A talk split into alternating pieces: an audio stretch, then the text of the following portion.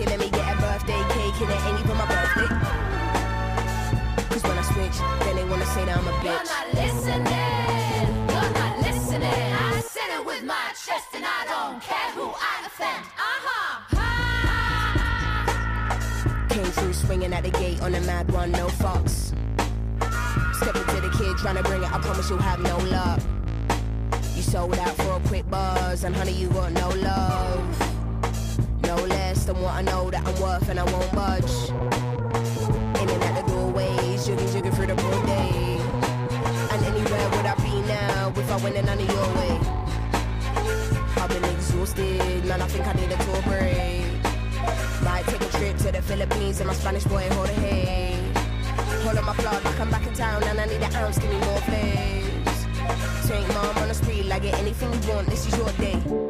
I follow the white rabbit, got a couple carrots, I know that I got bad habits. Trying to find a balance, I'm in the store like I wanna have it, I gotta have it. You are not the toughest or baddest, my pet is the maddest. I probably any careers and it's never right, I'm honest.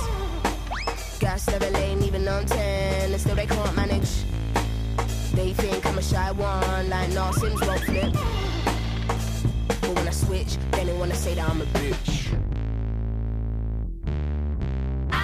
With my chest, and I don't care who I offend. Uh huh. I said it with my chest, and I don't care who I offend. Uh huh. Escucha.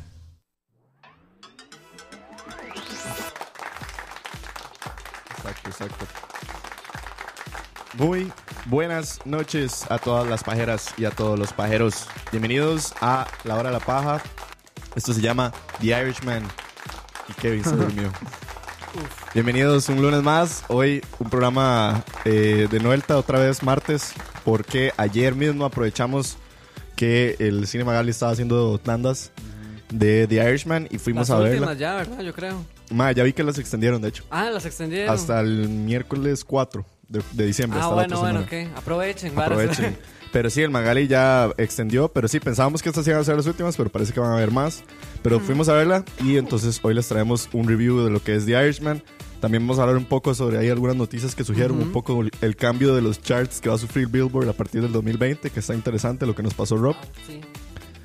Y después de último momento se nos ocurrió hablar un poco sobre los artistas que hemos descubierto este año que nos parecen interesante mencionarlos antes de pasar a lo que va a ser el, el próximo episodio que probablemente va a ser el carrusel musical. Así que ese es el programa de hoy. Dani, ¿cómo estás? Buenas noches, este, ¿todo bien? Eh, sí, eh, ese, ese temita de último momento, pero es interesante también. Obvio. Este, hay el review de, que nos va a dar Kevin, que vio Irishman con los ojos cerrados. Con los ojos cerrados, por primera vez en la vida pasa eso, más. Y también di, para que aprovechen a verla. O sea, no todavía no les queremos decir si está buena o mala, pero sí invitarlos a que vayan a verla porque siento que vale la pena verla en el cine. Dice Jason Entonces, González de una vez. vayan. Saludos a Jason de una a verla el sábado. Vaya, mae. Vaya, weón. Vaya bien despierto, ojalá tomes un cafecito antes, un Red Bull ahí, o Exacto. métase perico. Hoy vamos, vamos a hablar de eso, vamos a hablar de eso, porque sí, yo creo, Sí. yo también, bueno, vamos a hablar de eso. Un saludo especial a, a Juan José Alvarado que puso que está harto de escuchar la hora de la paja y quiere que haga más charlavarias. Gracias. Gracias, amigo. Gracias, amiguita. Kevin, Eso, eso. ay, que si no era, ¿cómo estás? ¿Qué muchachos? ¿Todo bien? Todo bien. No, ma, Sí, con sueño. ¿Son confortables los, as- los asientos de Magali para el Rulian? sí, bastante, de hecho. No, no, este... muy buenas noches a todos. Este, sí me Buenas noches dormido. hasta ayer, Qué, sí, mae. Buenas noches a qué usted. picha, no. ¿Cómo? No sé el botón. Ahí está. Existe, sí. Y lo peor es que usted se durmió en la mejor parte, güey. No, no, o sea, yo hubo partes que no me dormí solo una vez, me dormí varias veces. Es que estaba muy cansado. Ah, ok. Estaba muy cansado, entonces. Sí, sí. Sí, sí. Tuvo un fin de semana muy duro. Creo que sí, ir un lunes fue un error. Sí. Pero bueno. Nada, pero la vimos y se disfrutó y hoy vamos a hablar de eso. sí. Eh, y antes de empezar el programa, quería, bueno, que recalcar a ustedes a quién estábamos escuchando, por cierto, o lo vamos a mencionar ahora. Sí, sí, ahora. Ahora ya. No, no, es parte de los artistas que le traemos también de descubrimientos del año. Entonces hay como para, para ir metiéndolos también en el contextillo. Ahí teníamos a Little Sims. Little Sims. Ampliaremos. Sims. Ampliaremos en la edición y también muy importante antes de irnos a los demás temas del programa y empezar con esta vara. Quería mandar un saludo muy especial porque muy probablemente este jueves vamos a estar celebrando el cumpleaños de una persona sumamente especial en el podcast. Dani, cumpleaños, felicidades, Dani. Gracias desde ya. Celebrando desde el sábado. Así es. Dani cumpleaños el, el jueves, así que mándenle ahí las vibras y, la- y las buenas porque tiene una... Excepto tarjetas de regalo de Amazon, Uf, de Semaco, varas. pedigüeño, güey. Ujú, de cualquier restaurante. Manden guaro. Manden guaro. plata, varas. Eh. No, no, no. Ahí vamos a ver. Espero llegar vivo el jueves. ¿Cómo estuvo el sábado? Ah. ¿Qué pasó el sábado? Así es, es legítimo, No, Pero- ganando en la vida. pero ganando, de nuevo, me cago en la puta. así es. Pero bueno, démosle a la hora de la paja. Escucha. Y más, en las primeras noticias que tengo por aquí, vamos a ver- abrir el blog de notas. Mae, bueno, sí, empecemos con la noticia que nos compartió Rob, de hecho, hoy mismo. Qué loco eso, madre. Está un poco interesante, al parecer eh, Billboard, que es como la famosa revista catalogadora de, de, a- de los charts de las canciones y los álbumes a nivel mundial. Mundial. Sí, a nivel Sí. mundial. Eh, a partir del 2020 tomaron la iniciativa de que ningún álbum que se vaya a vender dentro de un bundle de cualquier artista va a ser tomado en cuenta para los charts de las ventas. Pero es decir, Cuéntenos qué es un bundle. para es que decir, no eso le quería saben. explicar. Un bundle es como cuando un artista decide vender eh, sus álbumes acompañados de una camisa, eh, merch, un- o una suéter, una sticker, un Es vaso. como un combo. Un combo, exacto. Es como algo más el álbum. Esto debido a que hubo mucha polémica durante este año específicamente. Un artista como Travis Scott llegó a ser el, el artista con el álbum más vendido, el número uno.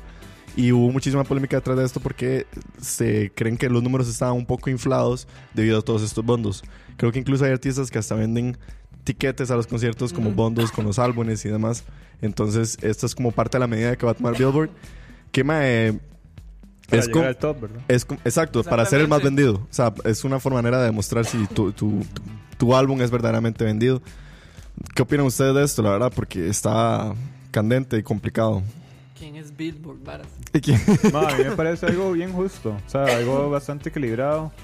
Eh, ma, yo Voy a llegar a los yo- 24, carepichas, con esta tos. Se está muriendo Daniel, va, Voy a ayúdenlo. llegar.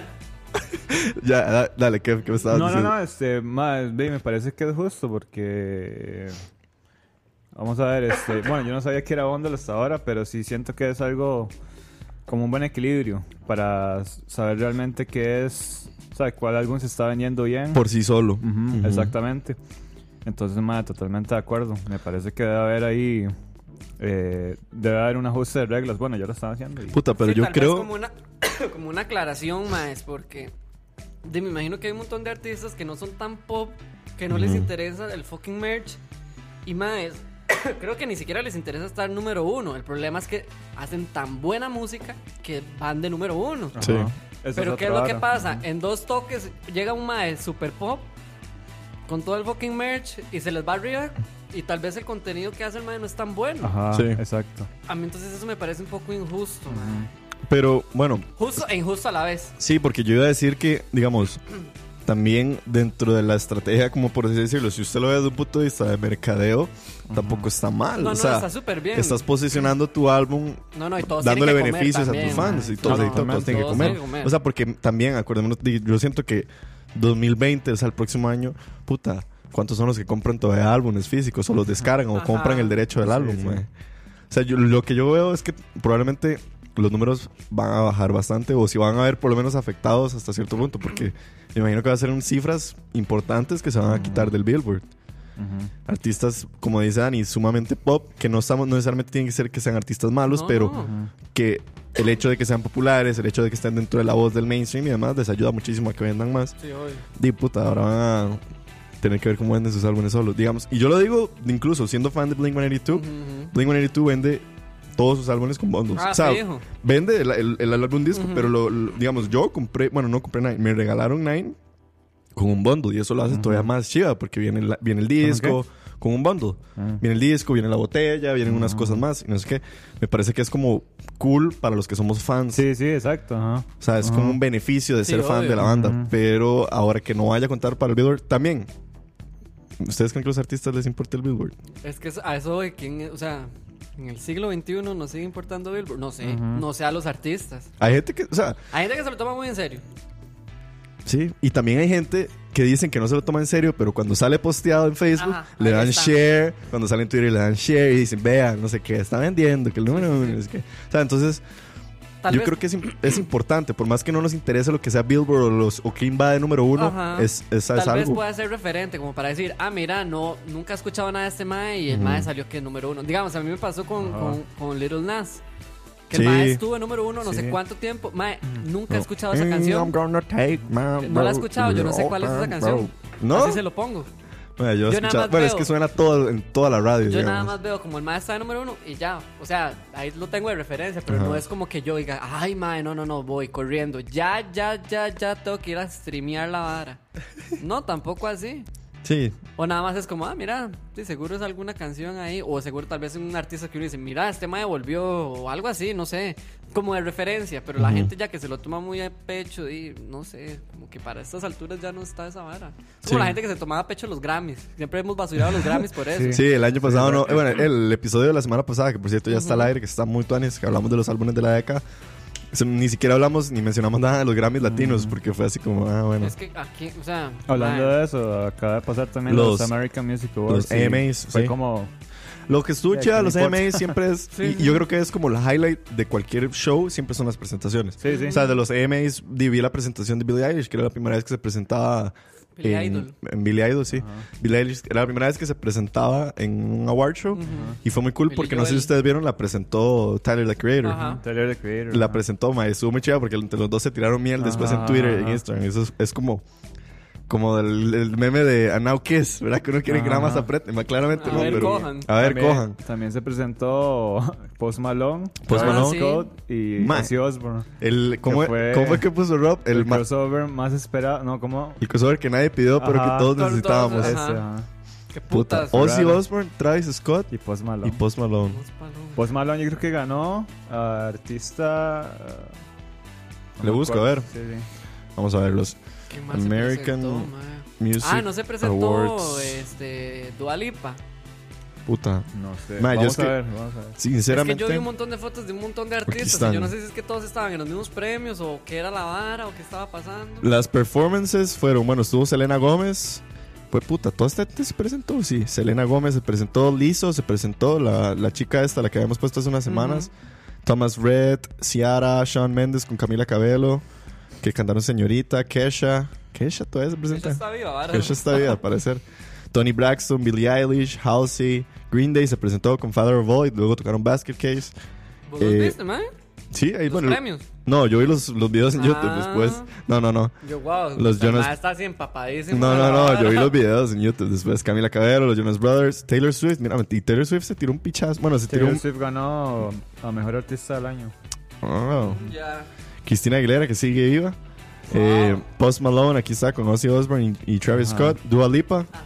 tocó Don't Start Now. Y Shania Twain también. Shan- ¿Está Ah? Varas. Shania, diría. Shania. Shania Twain.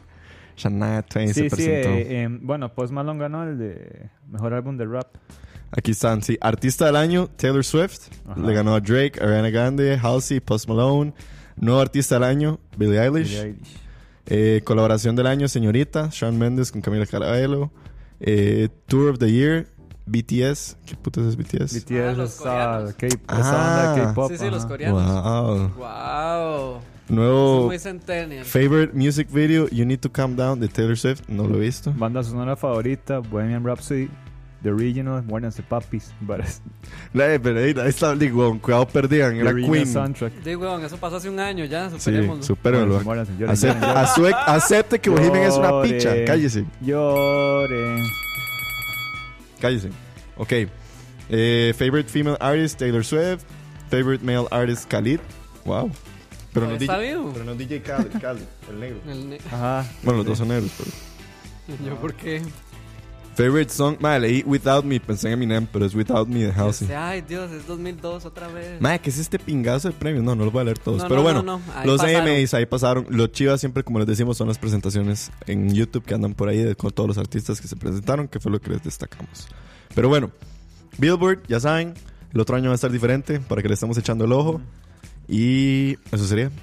Estoy seguro, se los digo desde ya, estoy seguro que va a haber otro medio que sí va a sacar la versión de Billboard del año pasado. Y van a todo el mundo va a ponerlas así como side by side. O sea, como el- los artistas con bundle y los artistas sin, Sin bundle.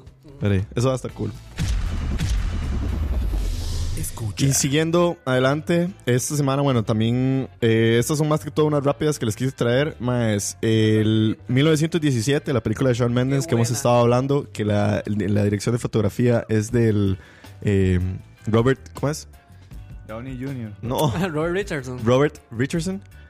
Eh, al parecer, ya empezaron a tirarse los reviews de la peli. La película, según Sean Mendes, eh, este fin de semana dijo, madre, se terminó la postproducción hace una semana y ya alguna gente ya la logró ver y están listos para crashear los Oscars. Creo que aquí viene.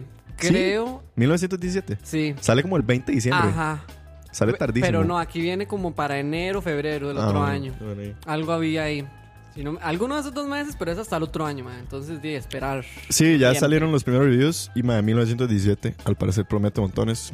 Y la foto de eh, Robert Richardson siempre es impresionante. Por supuesto. Y ahí el man habla en una entrevista en IndieWire. Saludos a los editores de IndieWire que ojalá nos patrocinaran. Ujú, también. El man habló de todas las lo difícil que fue la filmación de la peli porque hasta el mismo Sam Mendes dice como "Ma, es la peli más difícil que yo he filmado. El simplemente de que sea Méndez, ¿quién? Sam Mendes. Sam Mendes. Sam Mendes habló de que como la película estaba filmada para que sea un plano secuencia, y claro, eso complica las varas mil veces más y que este weón de, del director de fotografía, ma, es el ma que además quiere hacer las varas ultra mega pichudas, entonces por ahí va el arroz.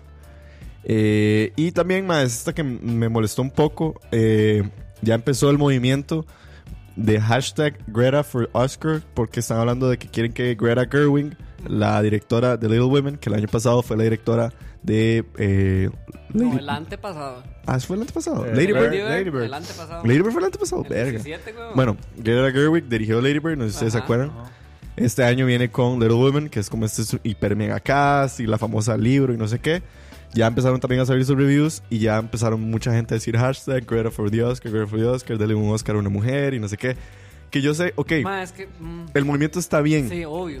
pero puta, Ya qué pereza mal. que empiecen Ajá. a ser políticos los Oscars otra vez. Otra vez, man. Ya le dieron los premios, ya le dieron los Oscars a los negros, ya le dieron los Oscars a los indígenas. Ahora quién sigue, güey? Porque va a pasar lo mismo que cuando Leonardo DiCaprio.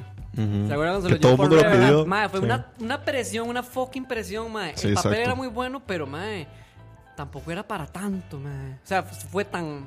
Fue, fue pura presión social nada más. Exacto, ma, eso es lo que... Entonces yo digo, ahora lo de Greta está súper bien, obvio, mae. Que sea la primer directora. Es Roger toda la Dickens. vara. eh, perdón, Roger, Roger Dickens es el director de fotografía, no Ah, Robert Roger Richardson. Dick- Ok. Sí, estábamos Este- pensando en, en el de Tarantino. Ajá. Es Roger Dickens. Este, todo bien con eso, mae, pero si ya se empiezan a poner de esa manera, me agüevas. Sí, ma, a mí eso, o sea, la noticia, cuando yo vi el título y me puse a leerla, ma, me empezó a entrar como ya este ácido estomacal porque uno dice como, ma, qué pereza, porque así, por esta por estas son las varas que los Oscars pierden rating, Ajá. ma, por eso es que porque la gente ya no les cree, porque, ma, porque ahora le puedes dar un Oscar a cualquier persona por medio del lobismo y que la, y la presión social y que la gente lo Sí, está para quedarle bien pidiendo. a todo el mundo. Puta, y no estamos, o sea, tampoco queremos que la gente nos malinterprete, que Sí. estamos diciendo que Greta no es una buena directora, para nada. No. Si, hay que ver de los women, hay que ver si se lo merece o no. Nadie está diciendo que no, No, se hay lo que ver sus merezca. competidores también, También. porque no sé a quién putas van a nominar a la par de la MAE para Sí. decir, hijo de puta, MAE, Exacto. no, no. Y también estamos dando por hecho de que la van a nominar. Ajá, estamos dando por hecho porque ni siquiera Ni eso. siquiera sabemos si la van a nominar. Pero no sé, me- Pero sí, ya los Oscars pierden claro, güey. importancia, no sé. Ya ahora es como madre. Si, si ya han perdido fuerza, ahora imagínense con este tipo de movimientos. Sí, sí.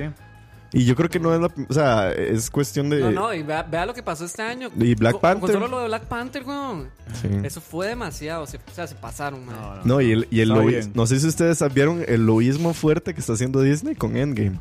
No. Porque claramente la peli no la pueden nominar a mejor película, como fue Black Panther. Pero lo que eh, sí están luchando mucho para que se lleve sus Oscarcillos de editing y sound mixing y todas estas cosas, que uno dice, bueno, está bien, puede entrar. Pero ya llega un punto en el que, no sé, ese lobismo cansa, Kenneth, mae. Kenneth. Exacto, que exacto, Kenneth, necios y hueputas. Amiguita. Pero bueno, ahí tienen, esos son algunos de los... Wow, no sabía de eso, man. Sí, güey, ahí lo estuve leyendo y me agudó muchísimo. Esa sí viene pronto, yo creo. Esa viene el otro mes. Little Woman, creo que es en diciembre también. Ujú. En diciembre Bueno, viene. Little Woman, viene en 1917. Ah, ma, una que quiero ver, que usted nos pasó el trailer, es Knives Out, que creo que sale este Ah, jueves sí, Knives o el otro jueez. ¿Cuál? Knives La Out, que sale un, que es un, tiene megacast, estúpido, así sí. súper, súper. Sale hasta Ah, Carolyn Langford, sale eh, Daniel Craig, Ajá, Jamie sale Lee Curtis. Jamie Sí, Lee sí, Curtis, sí, el negro de Atlanta, que es muy bueno. Sí, sí, la Kid Star. La Kids, El la macho Kids de los cuatro fantásticos. ¿Cuál? Ese más sale, ¿verdad? Sí, Captain Capitán America, sí. es que el de los sé, cuatro man. Fantásticos. Digo, huevón, yo que estar sabiendo ni Sí, sí, que es de misterio. La Ajá, ajá, ajá. Exacto, sí, es, de un- es como club hecho película. La- la- la- el mercado está muy cool. No, ah, bueno. Sí. Y en diciembre viene, eh, bueno, para los fans de Star Wars, aunque me estoy emocionado, viene la, la novena y última de la trilogía. Esa espero que esté. Abrams. Sí, Sí, ma, vamos. Esta, esta semana, no. Hace poco salió Daisy Ridley, volvió a salir en entrevistas ahí con, no con, Fa- con, con Fallon, sí, fue con Jimmy Fallon, el de New York. Ahí estuvieron hablando de la peli, no sé qué. Y hablando de Star Wars, que era lo que les decía, quería decir, en este momento The Mandalorian se acaba de volver la serie más streameada en Estados Unidos. Les- Bueno. Le ganó a eh, Stranger Things. Ah, Things mejor. solo pudo mantener su... Porque digamos, es- es- se establece por año. La gente Y ve Stranger todavía, no. Es que era, era por la tercera temporada que salió este Ah, año. ok. Pero Mandalorian ya con, ¿qué? ¿Tres semanas? ¿Verdad? Más o menos, ¿verdad? ¿Tres semanas? Sí. Casi, yo creo que dos, tres semanas. Ya, le, ya la serie más streameada y yo estoy seguro que puede ser la serie más pirateada. Exactamente, man. Fijo, Sí. man. ¿Y ya viste el tercero? Man, no lo he visto, pero. Man. Sí. ¿Usted ya lo vio? No, pero es que dice que está demasiado bueno. Ya me spoilearon, pero bueno. Ah, sí. Es que, man, me puse a ver artes conceptuales del tercer episodio y ahí me, Ajá. se me spoileó todo. Pero no, sí, no, ma, pero esa noticia está buena. sí, sí. No, no, La está... pirateada, no, pero. No, no, lo de lo pirateado Ay, sí, di, es, ja- eh, como, como diría Roa, hashtag prietos, no nos queda nada más que hacer por latinoamericanos. Pero ahí está el patrón. Eh, The Mandalorian y la última noticia que les quería traer, esta fue la semana pasada y como que surgió y fue una bomba y como que más bien le quisieron echar tierra Ah, porque no. tuvo demasiadas represalias. El supuesto rumor que cada vez se hace más real de que el Joker va a tener secuela. Exacto, fue puta, como dice No, nadie No, aprueba man, eso, ¿por favor. Es- O sea, ¿por creo qué? que fue el Hollywood Reporter que sacó todo un artículo hablando sobre las reuniones que tuvo Todd Phillips, supuestamente con Warner Media y que está empujando demasiado. Aunque Pero ya está confirmado que sí. es que lo que yo lo que a mí me queda un poco claro es Ustedes porque Robert Robert, di- sí. Robert Sí. dijo que la noticia era falsa, pero después No, oh, oh, No, no, no. Pero Robert salió a decir que ya Robert. al- hubo un medio, te saque la- de la boca. había un medio que había desmentido lo que había dicho el Hollywood Reporter, pero fue rarísimo porque todos los medios replicaron esa misma noticia. Todos se fueron de idiotas. mae. No sé, o sea, es que yo ya no, como, como, como ya estoy como de Santi, yo, yo ya no Ya sé. yo Yo no sé. tampoco, ya no sé, pero tampoco la quiero. Yo no Puta. la quiero, mae. Ah, ya. Ve, ahí está diciendo. Jason, deje de mamar que lo desmintieron. Ve, por fin. Es que, mae, es, está- es- estaba bastante... Mae, Ay, salió en no. todos los medios que supuestamente Sí, iban sí, a ir a la todos se fueron de pollos, Y mae. todo el mundo se fue pollo. Es que es una noticia muy pesada. Yo espero que no. Mae, es que uno viene como ya superando esa vara, la primera. Y ¡pum! Mae, sacan y esa también, verga, no no solo dijeron eso, eh, también supuestamente van a sacar otra peli de los orígenes de un villano. No han dicho cuál, pero. El Joker, varas. Ah, no, el El- pingüino. eh. Solo eso me faltaba porque... Pero bueno, sí. Dice Jason González que viene tercera temporada de Castlevania, la de serie de Netflix. No la he visto. No, No, no. No. la he visto. Pero bueno, sí, dice, también dice Jason que viene tercera. Voy a aprovechar y saludar a George26, Pablo Rodríguez, Michael Álvarez, Jason González, a Felipe Blanco y de paso también a nuestros patrons que están ahorita corriendo pantalla.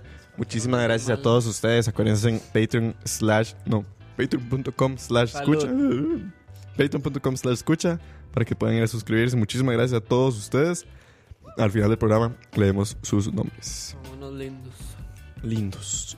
Lindo, lindo, duro como hueso de vaca. Escucha. ¿Qué sigue? Ah, bueno, yo tengo otra noticia. Dele. Dele, a ver, ya. Eh, ¿sabe? Eh, Vikings va a sacar un spin-off que se llama Valhalla. Eh, Salud. Di Valhalla, el Sí, sí, cielo de sí, los sí, vikingos. el Valhalla. Eh, ma, todavía no hay, no hay fecha, pero supuestamente ya como a mediados de 2020. eh, Pero his- estar- History Channel Eh, a lo que yo tengo entendido es que Netflix va a adquirir Ajá, los. ok, ya Ajá, se-. Sí, ya se va a salir de History. Ajá, exactamente. Entonces, este. Va a haber más Vikings, va a haber más historia de vikingos, es, va a haber caras conocidas. Qué lindo. va a haber caras conocidas, eh, supuestamente. Y de ahí no, nada, para los que son fans de Vikings. ¿Cuándo sale? De ahorita Ya, ¿la otra sale, ¿no? semana? ¿Verdad? No. ¿Cuándo Ah, sale? sí, eh, Vikings la, se- la sexta. Sí, la otra semana no. Yo creo que sí. Eso ya va a salir. Wow. Ya salió Ajá. el final trailer y todo, Ajá, creo, ¿no? Sí, sí. A inventar. Eh, pero sí, más Vikings para, para los fans. Para los Usans. ¿Qué más? Ah. Yo esperando otra Ese es el noticia. mae. Sonito del flash. No, no, yo creo que ya. ¿No tiene nada más? Es que esta semana estuvo muy suavecilla, Sí, la estaba- verdad. Varias semanas bastante suaves. toque. ¿Sabe cuándo va a empezar a reventar? Empiecen a salir todas las pelis estas, mae. ¿Usted cree? Sí, sí, o sea, ya Sí, cuando, ya empieza el, el, el- ¿Cómo se dice? El- cuando ya no estemos. Ajá, exacto. Nosotros vamos a rulear y pasan un pichazo de exacto. varas. Sí, porque la hora la paja se va a acabar. Ajá. Uh. Luchadora de artes marciales mix. No, mentira. Ah, No, bueno, creo ahí- que ya, listo, sí. Sí, a cachete. Sigamos entonces. Nada, les quería dar un review rápido porque también aproveché la semana pasada a ir al cine y a ver la película de la primera película dirigida por Edward Norton, Motherless Ah, hasta Brooklyn. al final fue. Sí, me fue fui a verla. Motherless. Motherless, fui Motherless. A ver, Motherless Brooklyn. Amiguita. No, no, no. Fui a ver Huérfanos, Amiguita. Huérfanos de Brooklyn. Ami, amiguita. Ma, es muy chida, la verdad. Una película que, digamos, siendo más corta que The Irishman, se me hizo más larga, digamos. ¿En serio? Dura una hora menos que, ¿Por que qué? The Es Irish- muy aburrida. No es que es aburrida, es que es tediosa. Es como. Es aburrida. No, no, a mí sí me gustó, pero es como, como el caso de. Es como un caso de misterio. En la, casi que en la misma época en la que sucede, sucede The Irishman. De hecho, fue bastante irónico, o no sé si casualidad, de que salieran las dos películas con una diferencia de una semana. Porque son como de- y casi que iguales, hablan un poco sobre el aspecto como de la mafia, la corrupción, en New York, igual, entonces fue bastante mm, como coincidencia. Pero man, Mother Brooklyn está muy chida, la verdad, para ser la primera película que dirige Edward Norton, es un proyecto que él ha venido pulseando desde hace bastante tiempo.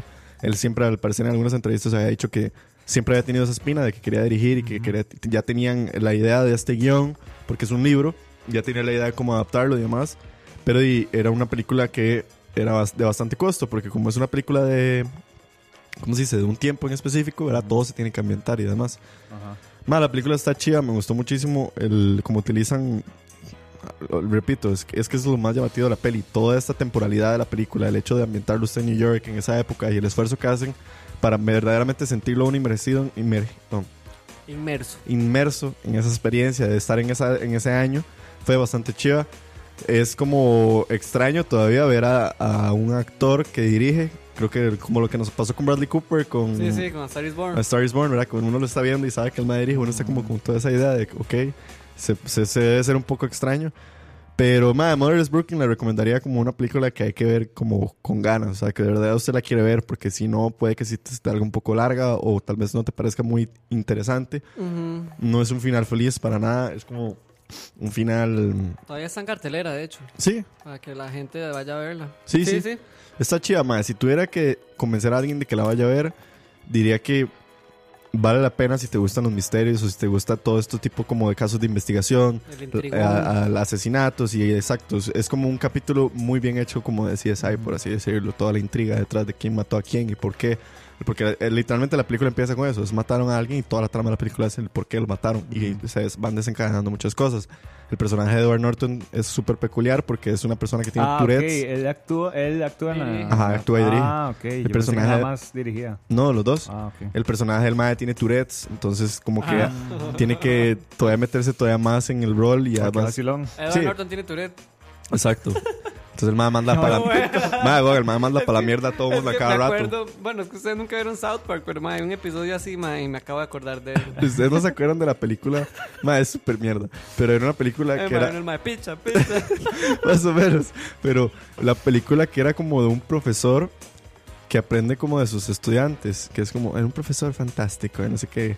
Que el mae se parece mucho, no sé si es el mismo, si es el mae de The Office, John Krasinski. Pero me acuerdo que el mae en la peli sale con una abuela que tiene Tourette's.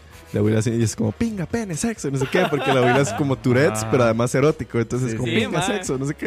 Y el mae era como, uy, qué picha. Bueno, ¿Qué picha? ¿Dónde está? Amiguita. pero bueno, Motherless Booking, pueden ir ¿Quién a más sale? buscarla. ¿Quién más sale así reconocido? Mae, el cast está súper chuzo. Es Willem Dafoe, Edward Ah. Norton, está. Willem es- Dafoe. eh, Dafoe. No, el. El de duro de matar. ¿Cómo es que se llama? Bruce ese? Willis. Bruce Willis. ¿En serio? Sí, Wow. sale Bruce Willis. Sale. Qué playo. ya va siendo época de ver Duro de matar, de hecho, por cierto. Sí. Porque es una película de Navidad. Sí, de hecho. Sí. Más, pero aquí tengo el cast. Es eh, Edward Norton, Gugu Mbatha-Raw, Salud. Leslie Mann, Willem Dafoe, eh, Alec Baldwin, que es el, el villano de la película. Wow. También sale Bobby Cannavale, que de hecho sale en The Irishman, que es el mae del que... bueno, es que no sé si lo puedo decir. Pero el que se lo lleva a él en la escena cuando lo regañan, a Robert De Niro. Bueno, sale él, ese Sí, no actor. estábamos dormidos. No, mentira. Sale Michael K. No, calle. Sale Michael K. Williams y otra gente ahí. O sea, el cast está. La verdad, cuando salió Willem Dafoe, yo dije como. "What?". No, Wow. no me esperaba que supiera Willem. Bueno, sabía. Bruce Willis, vale. Cuando salió Bruce Willis ya sabía porque sale en la cartelera.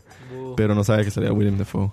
Pero bueno, Motherless Brooklyn. Ahí tienen una ¿Cuántas pequeña. pajas de 10? Un sólido 7. Ajá. Está bien. Y sí, no, Para hacer la primera alma, ¿eh? no está mal. Está bueno. Sí, sí.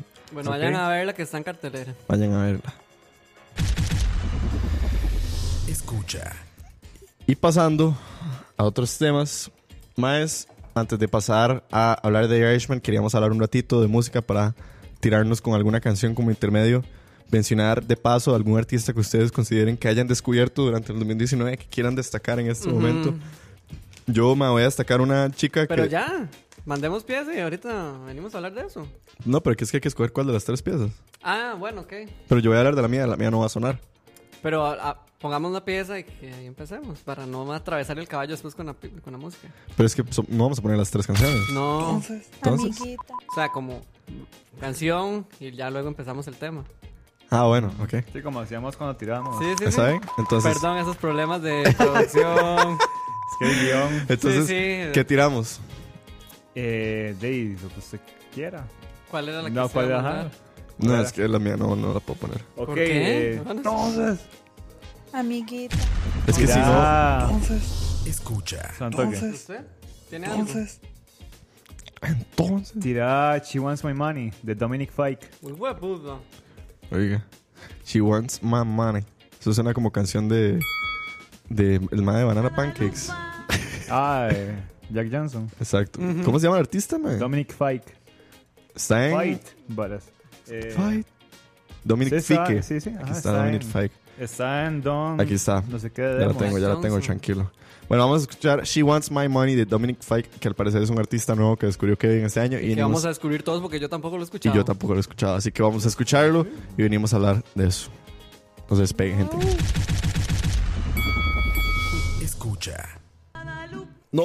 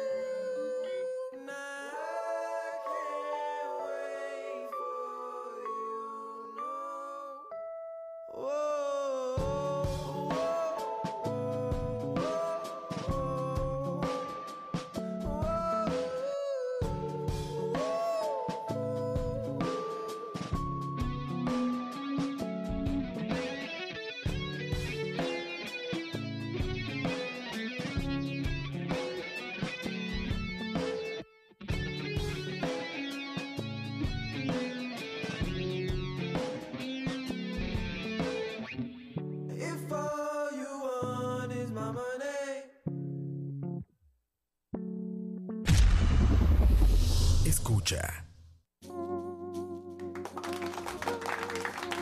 Gracias, Dani.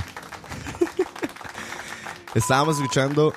¿Cómo es? Dominic Fike. Dominic Fike con She Wants Fike, My Fike. Money. Kevin, who the fuck is Dominic ¿Sabe? Fike? Ajá, Ah, sí, sabe, sí, sí. Noticia noticia. último momento. ¿Dónde está el.? Escucha. No, ajá. Este, el álbum de The Weeknd sale esta noche, amigos. Amigos, Regresa The Weeknd. The Weeknd está de regreso. Puta, y el año pasado el álbum que ellos sacaron no había sido álbum, ¿verdad? No era fue. EP. Era P. Era o sea, EP. O ¿cuánto- sea, el mae no saca nada de Starboy. Starboy. Desde el 2017. ¿Siete o 16? Sí, 7.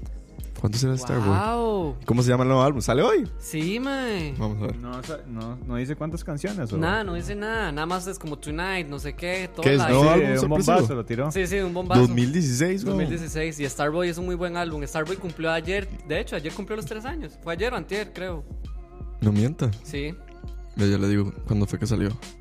Aquí lo tengo. Salió el 25 de noviembre. sí. ¿Cuándo fue 25?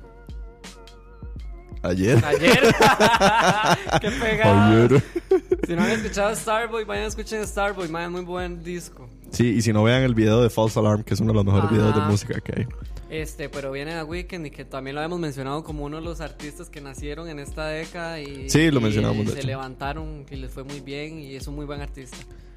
Sí, sí, eh. a, a cachete. Saludos a Felipe Blanco, creo que anda, acaba de llegar linda Feli. Ese fue el- la noticia de última hora. La noticia de última hora, The Weeknd va a sacar álbum hoy. Gente, estábamos escuchando Dominic Fike con She Wants My Money, un artista que nos trae Kevin que descubrió este año. Kevin, who the hell is this guy?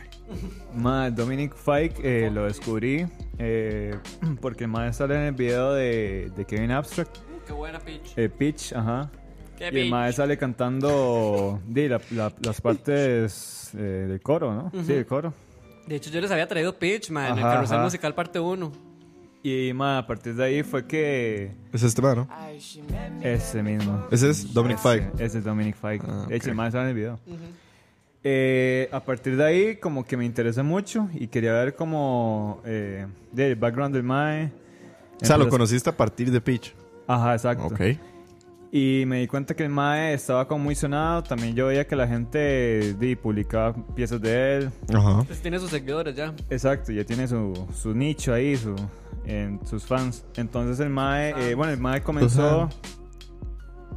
El Mae este, empezó a llamar la atención de, las, de los labels. Cuando el Mae eh, sacó el EP que se llama Don't Forget About Me, Demos, eh, a la edad de 21 años. eh, Wow. Y lo grabó cuando el Mae estaba en arresto, arresto domiciliario. ok. Y a partir de ahí. Es una rateca, entonces. es la Ajá, vieja exacto, escuela, exacto. weón. No, de hecho, mae, ahora si lo todos son muy educados, como Ajá. Kendrick. vamos a explotar la cabeza y toda la... Es de esos maes. De hecho, Mae, si lo ves, Mae, el Mae tiene tatuajes en la cara. Ay, perro. Es un Ok. mara, varas. Eh. Después de eso, el Mae eh, firmó con Columbia por 4 millones. Sí, por 4 millones, ajá. Ajá. De pesos, no mentira. Dólares. eh. Ok, después de eso, el Mae fue, fue a la cárcel por violar, por violar esa vara de, de la- del arresto domiciliario. Ajá. Y después de eso, el Mae. Suena sacó- como algo tan normal. Sí, sí, como mae, el man estaba arrestado en su Sí, choza. sí, pa, yo vengo del gueto. varas. Ujú. Mm, ya. Ya Y quisieras. después de Ya eso, después de eso el Mae sacó Three Nights. eh, después se posicionó en el top 10 de, de los charts en Australia, de República- la República de Irlanda y... Puta, ¿en qué momento hizo usted todo ese, rich- ese research? Lo Mientras sonaba la canción. Exacto. Wow. Yo no tengo tanto research, digamos. Yo voy a después, mencionar. eh, mucha gente, de hecho, ahora que usted menciona a Jack Johnson, mucha gente empezó a decir que Compararlo. Three Nights, ajá, se, ¿Se parece a Jack llama- Johnson? Ajá. Wow. Se parece como un riff de guitarra. Y ya hizo Peanut Butter Pancakes, la canción que no es Banana Pancakes. Man, ¿Cuál de todas las canciones que no es Banana Pancakes? Porque aquí nadie se sabe otra que no sea esa. No, no, qué playa con Paola Rodríguez, que es la que nos escucha, que dice Ay, que sí, todas son las que les la cuadran. Ajá, la madre fan. Sí. Ok, ok, este, y después de eso el mae sale en el video de Brockhampton, bueno, el video de Kevin Abstract. Y el mae saca los singles que se llaman Akai Ball y Rollerblades. Y después de esos singles el mae saca Phone Numbers, que es producido por Kenny Beats, que es este famoso beatmaker. Ujú. Ujú. Eh, ¿Qué nivel? Exacto.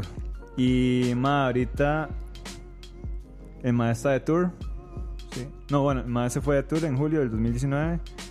Eh, bueno, un tour que se llamaba Rain and Shine. Y mae, listo. Ahorita eso es lo único que el mae tiene. O sea, el mae es relativamente nuevo. Y de, con 21 años. y Más el bien está haciendo un pichazo, weón, ajá. con El 21 mae- años. El mae acaba de salir en Jimmy Fallon. Presentó A la Phone- verga. de hecho, ¿Qué acá tal? presentó Phone, Phone Numbers y lo presentó con Kenny Beats. Y la música toda es como de este tipo, chileada. Mae, sí, eso es lo que, lo que voy a decir. Me gustó mucho porque los riffs de guitarra se me parecieron mucho como los riffs así como mellow, bien chill de los Red Hot Chili Peppers. Ujú. Lo escucha mucho como esa influencia. Como de playita. Ajá, exacto. De hecho, el mae tiene en el puño tatuada la cara de John Fruciante. Wow. Ajá. Y este me gustó bastante porque también el mae tiene esa voz melodiosa y también el mae rapea. Entonces Sí, el eh, mae hay- tiene buena onda. Exacto, ajá. Entonces es como muy dinámico el mae. Qué loco, mae. Eh, pero más sí, eso es lo que tengo ahorita de Dominic Fike. Y me parece mae, que, bueno, es, es un EP. Y ahorita lo que tiene. Y estos singles. Entonces, mae, ahí lo tienen. Y mae, me parece como muy chill, bastante tuanis. Es buena música. Sí, no, la verdad suena No, bastante se tuanis. escucha bien, sí, la verdad. Sí, el Cool. mae toca piano, el mae toca guitarra. Usted llegó por curiosidad nada más ahí. Sí, exacto. Ok. Y más sí, el mae tiene un, un estilo muy tuanis. Que no se escucha mucho en un artista. Desde hace, desde hace ratillo. A cachete, y nota. Ujú. No, no, súper. Entonces ahí lo tienen, mae. Dominic Fike. Dominic Fike. Gracias, madre, más bien por Fike, eso. Fike, Fike. Dani, ¿vos tenés algún artista que quieras destacar de este año? Sí, pero no tengo tanto research, Willa. Quiero hacer tampoco, menciones honor- honoríficas. Yo voy a hacer una mención de- honorífica, de- nada más. Descubrimientos de este año. Dele. Y casualmente las tres son mujeres y todo bien, ¿eh? La primera, bueno, es Little Sims, que era la que escuchábamos. Ah, Little Sims, la del principio del programa. A Little Sims le llegué por, por Vina, varas, por estar vineando el Spotify de Rob. y en una de las playlists de Robert venía... De hecho, la pusimos en un programa. Ajá, venía Selfish. Y yo, oh, mae, se escucha demasiado Es bien. bien buena. Y luego escuché el álbum completo que se llama Grey y mae, es un discazo, fue a full mae. Y es una huila bueno, carajilla. ¿no? Es Sí, full, tiene mae. 25 Tiene años. 25 años y mae, ese disco es increíble, o sea, puede estar de los top top del año. Sí. Es muy bueno, Yo la tengo muy arriba. La segunda persona es Solange, la hermana de Beyoncé. Solange, la hermana. Sí, que le llegué por Robert también, que Robert había dicho como, madre, salió el nuevo disco de Solange, y yo, ¿quién? varas?" No, no, yo sí sabía quién era Solange, nunca la había escuchado, y más, When I Get Home también es un discazo. Ajá. Mae, escuchen todas las piezas, los interludes, mae, todos los, los- como los beats, la, la banda instrumental del disco es demasiado bueno, mae, la, la mae tiene una voz pichuda, la verdad, es totalmente diferente, digamos, a Beyoncé. Ajá, ajá. Y es más chill y es así como para, para matizar el ratito. Tiene buenas piezas, mae.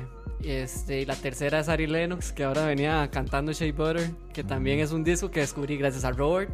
Bien, Rob. Rob siempre ilustrándonos con su música. Este, DJ. Ari Lennox, que es el álbum debut de ella, yo creo, ¿verdad?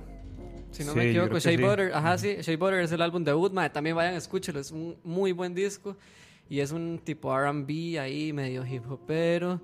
Este tiene piezas buenas y tiene una voz muy, muy, muy, como muy dulce. O sea, como Ok. muy tuanis para escuchar.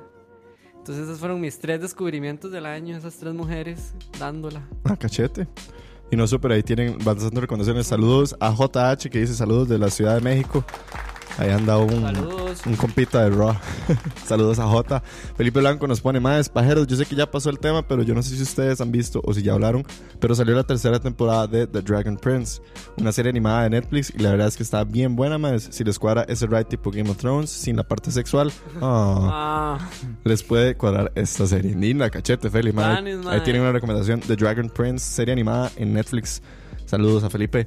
Más, yo, mi artista a destacar de este año, me, me, me está costando demasiado recordarme de algunos, porque ustedes saben que a mí me cuesta mucho descubrir música, aunque siempre lo intento. Más, bueno, este año fui súper influenciado por Noruega, porque descubrí, gracias a Sophie, que estuvo en uno de estos programas, descubrí a. Aurora, que Aurora me parece una artista súper pichuda. Eh, hasta el día de hoy, de vez en cuando, como que vuelvo a algunos de sus álbumes y todavía me sigue pareciendo como, no sé, tan e- extraño que alguien tan completo musicalmente sea tan joven en el estilo de ella, ¿verdad? Que es como muy extraño, que es como este folk super, Sí, sí. super Enya y así. Yo veo, yo, yo pensaría que debería ser una señora mayor la que canta ese tipo de cosas. Exacto, no Aurora, y es una Ajá. carajilla. Pero eso lo hace muy chida.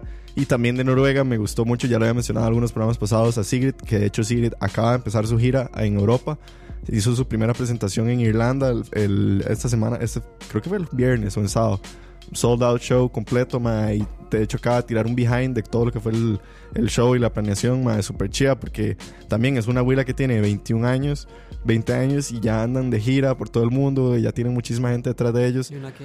y uno aquí Qué loco. ¿verdad? haciendo un podcast. Nah. Vamos de nuevo. No, no, no, no. Va de nuevo, me cago en la puta. Exacto, ahí está. Pero no sé, me, me, me gusta mucho como ese tipo como de nuevas camadas, como de artistas, porque a veces uno eh, Claro, obviamente estamos hablando de nuevos descubrimientos, pero siempre salen como todos los clásicos artistas de todos los años, ¿verdad? Vos esperás del álbum de hoy, ¿verdad? El álbum de The Weeknd, que estás esperando que los álbumes de tus artistas que te gustan, ¿verdad? El álbum de Frank Ocean que nunca Que llega nunca va a llegar. y nunca va a llegar, que se va a morir primero antes de que salga. Idiota. Eh, y no sé, o sea, como que esos nuevos descubrimientos siempre están en no hay nada más tenis que descubrir nueva música. Sí. Me acuerdo de una banda en este momento que eran, creo que eran los dos hermanos que yo les había contado a ustedes que eran de Dallas. Ah, sí, pero se me sí. olvidó el nombre de ellos. Que ellos acababan de sacar el al- segundo, no, sí, es su segundo álbum. Que era súper loco porque no- el webpage de los madres y el Facebook tenía así como 2000 seguidores o una estupidez así, que era súper corto. Y era como, ah, madre, qué tal. Es que de hecho que fue Paula la que nos había recomendado. Se me fue el nombre de ellos en este momento, pero quiero volver a catch up a ver cómo por dónde van ellos. Pero sí, madre, siempre Ah, bueno, ¿sabe están- quién descubrí antier? Pero es así como super random y de la nada, aunque ya existieran. ¿Quién? A Portugal The Man, mae. Ah, nunca he escuchado de Solo pero así como. No. pero así como complejo. No, mae. Ma, es súper Y me dijeron como, ma, escucha estas tres piezas y me pasaron tres piezas, ma. Y yo, oh. Es súper tuanis, ma. ma. Entonces, para mí, creo que es así como un. Llegué tarde, muy tarde, pero llegué. No, sí, ese álbum es muy bueno, el de Feel Still, o sea, el álbum en sí es muy tuanis. Sí. Solo que como siempre pasa, yo creo que a ellos les pasa mucho como las de Foster the People. Sí, ma. Solo solo hits, pero nadie escucha las demás. Qué madre. Hablando de fo- bueno. Sí, exacto. Dice por ahí JH, más soy Tico, pero vivo acá, mi nombre es Giovanni Hernández. Ah, ves, Ah, Tico, pero vive en salud. México. Saludos a Giovanni. Saludos, Tráigase unos taquitos entonces.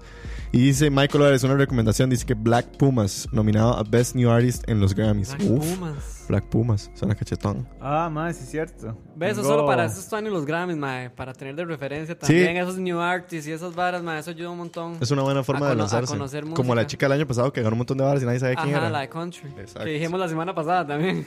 Y ya no sabemos cómo se llama. Tengo otra Alguien nos había escrito en el chat.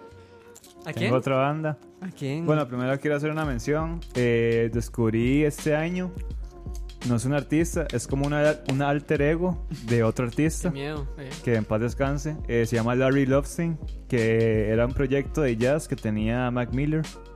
¿En serio? Ajá.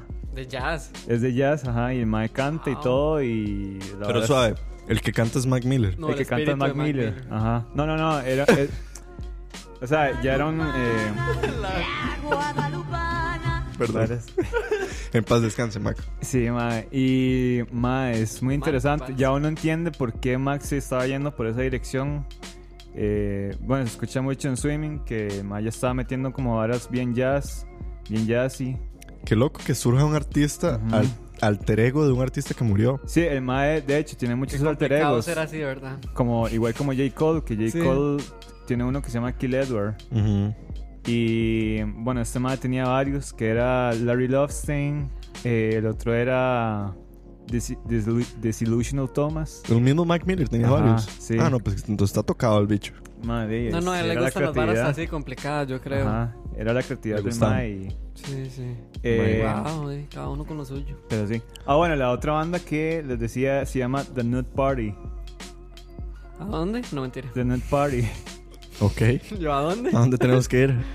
De mae. A Guapiles, en varas. Uf. Uf. En busa caribeña. ya. Mae, no hay mucha, no hay mucha historia de estos maes. Pero la banda la descubrí por los Arctic Monkeys. ¿Oí? Estaban en, un tre- en una entrevista los maes y eh, le preguntaron que cuáles eran como las cinco canciones top. Ok. o cinco bandas o cinco descubrimientos de hecho que hicieron en este año, creo, el año pasado creo que fue. Y los más dijeron The Nude Party. Y entonces, mae, yo estaba buscando Nude Party y, le salió porno en Google, claramente. eh, exactamente, entonces, sí, mae, no, era- Sí, porque, Y- porque Redire- es que... Redireccionaba a Pornhub. Exacto, porque Exacto. e- eso de, y estaba buscando a Nude Party sonó muy mal. sí, sí. De hecho, no piensa eso al principio, pero bueno. La verdad es que, mae, salió The Nude Party. Ustedes cochinos. Exacto. Déjelo de... Y... Perdón. o sea, se me olvidó cómo se llama la pieza. Mae, los escuché y es una nota como muy eh, Cage the Elephant.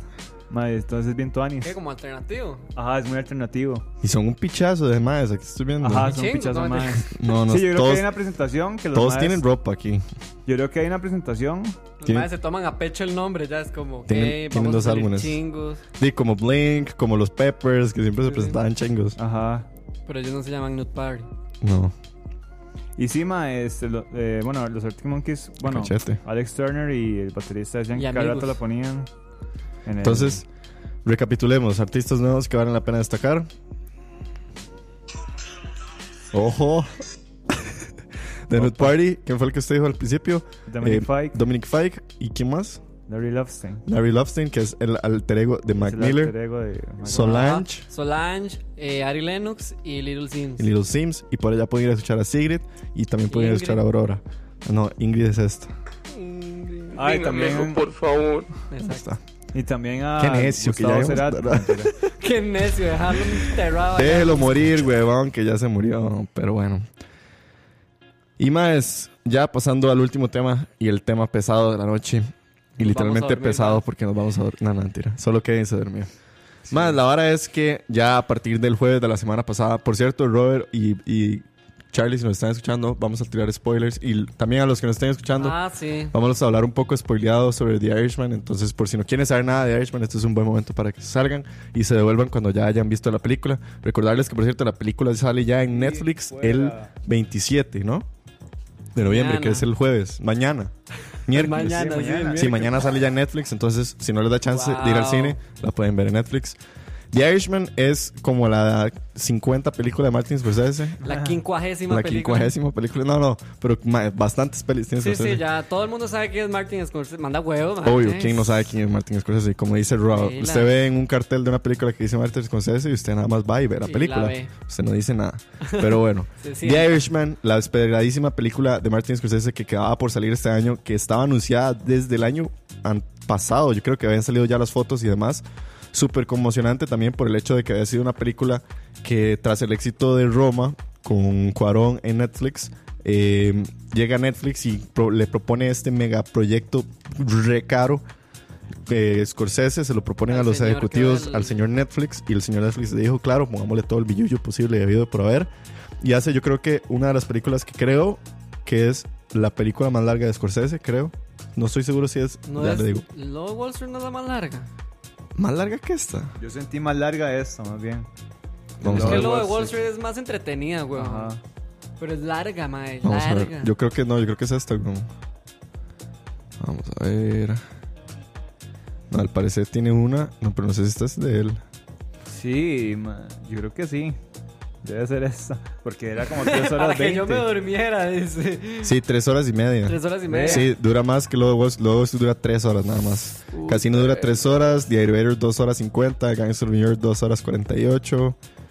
Eh, el Silencio, Silence, que había sido la última película que le había hecho antes de esta, duraba dos horas 41. Sí, Sí, sí, es la más larga, güey. la- tres horas y media. Mm, Y Goodfellas dura dos horas y media, que Ah, es un poco más corta. No, no está larga. Entonces The Irishman llega a este Qué año bueno, más Goodfellas. Y mm, un, un megacast logró sacar a Joe Pesci del retiro y supuestamente las entrevistas dicen que fueron más de 50 ofertas que le hicieron a Joe Pesci hasta que por fin pudo acceder. Eso dicen las entrevistas, ¿verdad? Ay, sí, sí. Pero bueno, el punto es que sacaron a- al MAD del retiro, junta- lo juntaron con Robert De Niro y lo juntaron con Al Pacino. Fucking Al Pacino, mae, qué rajado. Los volvieron a juntar para hacer esta película. The Irishman es una historia que es cuenta la historia de Robert, el personaje de Robert De Niro, un ex veterano de la Segunda Guerra Mundial que de descendencia irlandés, pero con bastante conocimiento sobre Europa, que por suerte de, su trabajo y demás se hace aliado de algunas personas Coincidencias de la vida. con muchísimo poder, entre uno de ellos, uno de los líderes como de las mafias más poderosas de New York, y de paso también se hace amigo de uno de los líderes y presidentes de los sindicatos más importantes de los Estados Unidos. Y la película gira alrededor de su relación con personas de tanto poder y de cómo Robert De Niro es una persona que en su fondo intenta ser completamente loyal, ¿no? ¿cómo se dice loyal en español? leal. Eh, Sí, leal. Y gringo, ah. Sí, qué lindo. Perdón, se me ah, fue, se me fue. Fue ah. puta, se me fue. Intenta ser sumamente leal y como una persona de confianza y demás, y lo ve involucrado en muchísimas cosas que lo llevan a, por así decirlo. De hacer cosas malas, ¿eh? Sí, exacto. Sí, sí, Pero- es como el, el dilema entre la Ajá. vida. Más, yo tengo un, De o sea, él. tengo como un review preparado sobre la peli, como un- es un poco, no, no sé si extenso, puedo decirlo como durante unos 6 minutos, pero no sé si ustedes quieren decir algo antes de que yo me mande. Verás. Eh, Kevin, ¿por qué te dormiste viendo The Irishman? Porque estaba cansado. no, y es que la peli es muy pesada también. Sí, sí, O sea, diga las varas sentí- como son, sea Sí, honesto. sí, Eh, dicen esto, pero... Sí, yo la sentí bastante pesada. Sí, es muy pesadona. Eh, tal vez había escenas que eran como muy... Muy tediosas, no sé. Sí, se alargaban mucho. Se alargaban bastante, era mucha hablada. Mucha hablada, nada de acción, no mentira. Eh, man, sí, básicamente eso. Los diálogos eran muy largos también, algunos. Pero sí, madre, básicamente eso. Eh, ¿qué, qué puedo destacar? Pero me deja- bueno, me tiro mi review entonces, antes de que de una destaquemos vez, sí, cosas. ajá, sí, sí. Nada, después de ver la película ayer, es una película que dura tres horas y media. eh, salimos como a las diez y media de la noche de San José. Incluso mae, cuando veníamos como caminando de vuelta, ahora cada uno y Ajá. nos fuimos en el carro para sus casas, como que todos íbamos procesando un poco la película porque la película es, como decimos, bastante larga. Hay muchísimas cosas que suceden a lo largo de tres horas y media. Yo creo que antes de dar como la, el review de la película, creo que sería importante como intentar comparar la película con una experiencia, que es algo que me contó Roa, que es algo in- que se puede hacer como para que la gente entienda un poco. de que- exacto. Yo compararía The Irishman con la experiencia de como cuando uno lee por primera vez un buen libro, por, en el sentido de un libro de que, digamos, uno en la escuela uno lee El Principito y uno lee todas estas playadas y cosas así, que son libros tuanis, pero no son libros completos, no son libros profundos. Cuando uno llega a leer un buen libro, que digamos, en mi ejemplo sería, como mi primer gran libro fue El Día de la Confesión de Alan Folsom, son libros que cuando uno se lee un libro era ya grueso y usted conoce muchísimos personajes, hay muchísimas cosas que pasan de por medio, pasan muchísimos eventos y uno a veces se pregunta como, "Ma, ¿por qué habrá pasado este evento? O sea, ¿cuál era la necesidad de haber escrito todo esto? Cuando llegas al final del libro, como que tenés una idea y, y- y te empiezan a, a conectar todos los puntos de por qué fueron sucediendo todas las cosas que sucedieron para llevarlo uno hasta el final y tiene uno como una realización, por así decirlo, un sentido de satisfacción de que la, la historia llegó a su fin. Creo que The Irishman es como un libro en el sentido de que no solo está contada, es decir, no solo está narrada, o sea, como si fuera un libro, digamos, Robert De Niro nos narra toda la película a lo largo de todas sus situaciones, algunas incluso presentaciones tienen que ser hasta explicadas, hay muchas situaciones en las que Robert De Niro tiene que hacer una intervención y narrarnos lo que está sucediendo, muy al estilo de Scorsese, como cuando Robert Redford, el personaje de Leo DiCaprio, nos tenía que contar lo que estaba sucediendo. No es algo nuevo, es algo muy recurrente en el cine de Scorsese debido a la profundidad de sus, de sus películas.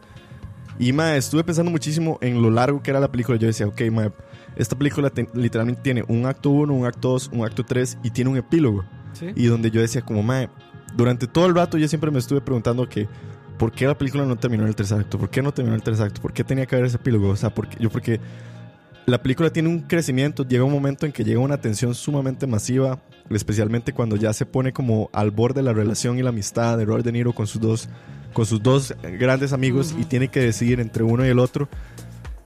Cuando llega ese punto de tensión, la película está así como en su máximo esplendor. Yo estaba esperando, ¿verdad?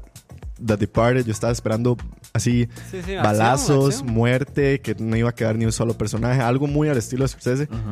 Y la película va teniendo, después del tercer acto, tiene un epílogo y es un desenlace como mucho más solemne, es un desenlace mucho más, con un mensaje un poco más profundo, que es lo que yo creo que intenta relatar la, la película.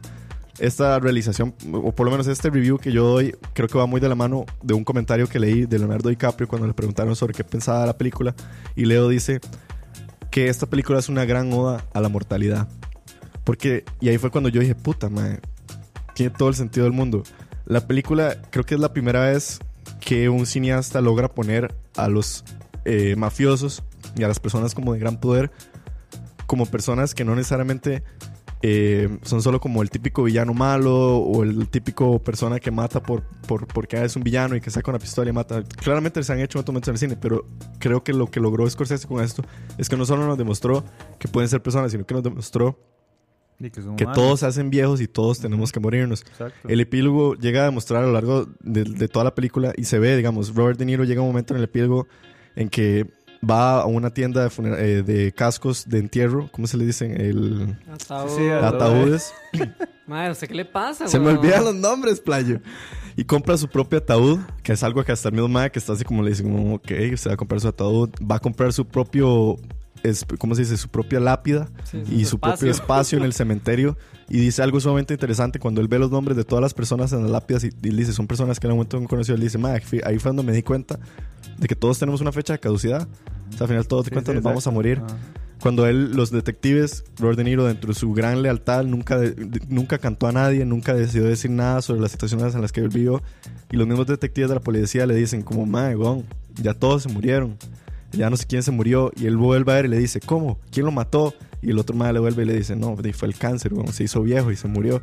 Creo que hasta la escena que me parece como sumamente épica, cuando ya se ven todos sus amigos de poder, todos sus amigos mafiosos, todos en la cárcel, pero aún así no están muriéndose por malos, se están muriendo por viejos, o sea, se están muriendo de enfermedades, se están muriendo de, por decrépitos, se están muriendo porque ya son personas que, que ya van a pasar.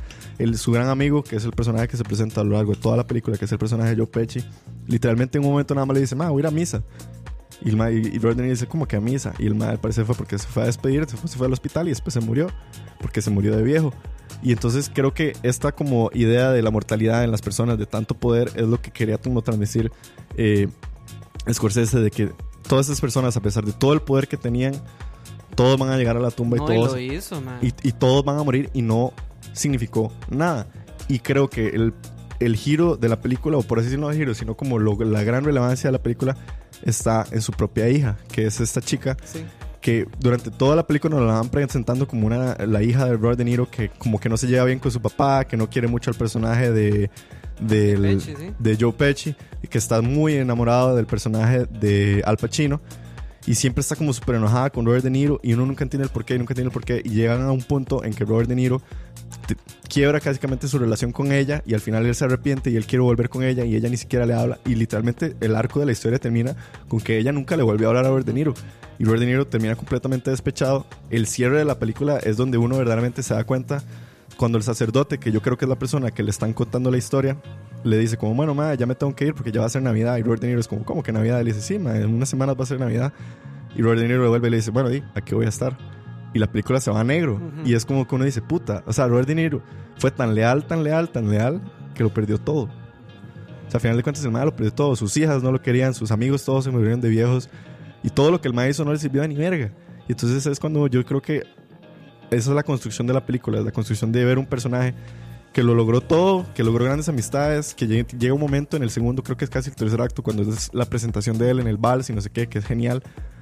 Uno dice como, ma, está en su mejor momento de su vida. El ma dice, ma, gracias, me diste el premio, el, el gran hito de mi vida y no sé qué. Y a partir de ahí todo se le va para abajo hasta que el ma literalmente di, muere por viejo. Y, ma, no sé, ese como oda a la mortalidad, como dice Leonardo DiCaprio, creo que es como lo que logra Scorsese con esta película, como demostrarnos a estos personajes que estamos acostumbrados a verlos morir con una bala en el pecho y con una pistola en la mano, como Scarface. No, murieron en el hospital, murieron de viejos, murieron de señores, murieron locos de la cabeza porque ya sus cerebros estaban podridos. No sé, eso fue lo que a mí, yo creo que por eso a mí me gustó tanto The Irishman, porque creo que es un viaje, es como un libro, te vas como metiendo en todos estos personajes y tal vez estamos sumamente mal acostumbrados a que los personajes mueren aplastados por un muro o porque les meten un balazo o porque salvan a la ciudad, ¿no? En este caso los personajes mueren porque morimos como murieron como todos nosotros, murieron de viejos. Como todos nosotros, como si. Bueno, y como di, todos nosotros vamos a morir, todos Sí, tenemos sí, una fecha de caducidad. Sí. Y no sé, creo que eso fue lo que, lo que me cuadró muchísimo. Y esa es mi review. No, de hecho, este, cuando yo salí del cine y yo, yo se los dije en el, en el carro, mi primer, o sea, la primera, la primera hora que yo sentí al ver la película fue, madre, qué huevado. Hacerse Qué viejo. huevado Sí. Eso lo dijiste hablamos, vos, sí. más sí, y eso me cliqueó también demasiado. Ajá, qué huevado envejecer. eh, de hecho, hay, pe- hay varias películas que me hacen sentir eso, que es como Benjamin Bottom. Uy, sí, ma, a mí esa. ¿Y sabe Y- cuál otra? Y Boyhood, weón. A mí no Ajá. me gusta esa peli. Digamos, me encanta, pero queda como ese sentimiento en el que, ma, DC picha. O sea, eh, eso, DC, uno, uno tiene que sí. crecer, Ujú. weón. Exactamente. Exacto. Eso es lo que yo creo que es como el gran hito de, de, de esta peli, Sí, que es una sí. película de mafiosos, pero que tiene un trasfondo de, de, de mortalidad. Y como vos decís, ma, o sea, son mafiosos. Nos, o sea, este cine o el cine nos muestra a, a esta gente como di, los aplasta un carro o algo así, pero esta peli yo creo que trata de mostrar eso. Es el lado humano, por así decirlo. Que, Personas de poder que al final de cuentas... Exactamente. Yo la siento mu- yo, yo se los dije a ustedes y no fue vacilando. O sea, o sea, tal vez sí puede haber vacilado con eso, pero yo sí la siento muy el padrino. Ajá, de que hecho, sí. digamos tienen esa parte que sí la construcción de los personajes es tan buena que no sea que no es tan relevante qué tan malo sea que qué tan tanta bala huele Uno que, siente que por tantas personas maten ma, uno al final este te hace empatía con los personajes y eso Puta, pasa en el padrino y eso pasa en Irishman ma. entonces siento que tiene como ese mismo recurso cuando yo se los decía a ustedes ma, es que es, literalmente es como era el padrino solo Sí, que sí, con ese hecho, sentido ajá. humorístico de, tal Ajá, vez de las pelis de Scorsese como el lobo de Wall Street Sí, que son gra- graciosas en algunos Ajá, diálogos. graciosos en esa, en, en esa, digamos, en esa parte. Pero, mae, o sea, la- esa temática es fuerte, fuertísima. Y cuando iban cada vez que presentaban un personaje y ya se había muerto y todos se morían y todos se morían y, Y todos véalo, se o sea, morían, y véalo, la película gira tanto alrededor de la mortalidad y la muerte que cada vez que nos presentan un personaje, ¿qué es lo que lo primero que nos presenta Scorsese? La fecha en la que La el mae fecha. muere y cómo se qué muere. Entonces, por eso es que yo digo, puta madre, tiene toda la razón del mundo. Porque, o sea, obviamente Leo, y pues, probablemente de Scorsese se lo dijo. Pero ahora cuando uno lo ve con esos ojos, uno dice, puta, sí, la película trata sobre la muerte. Ujú. O sea, trata sobre morir. O sea, de Exacto. que todos nos vamos a morir y que Exacto. todos estos personajes con tanto poder, todos van a morirse. Y usted puede ser el más, bueno, como, bueno, bueno entre comillas como Robert De Niro. y también se va a morir.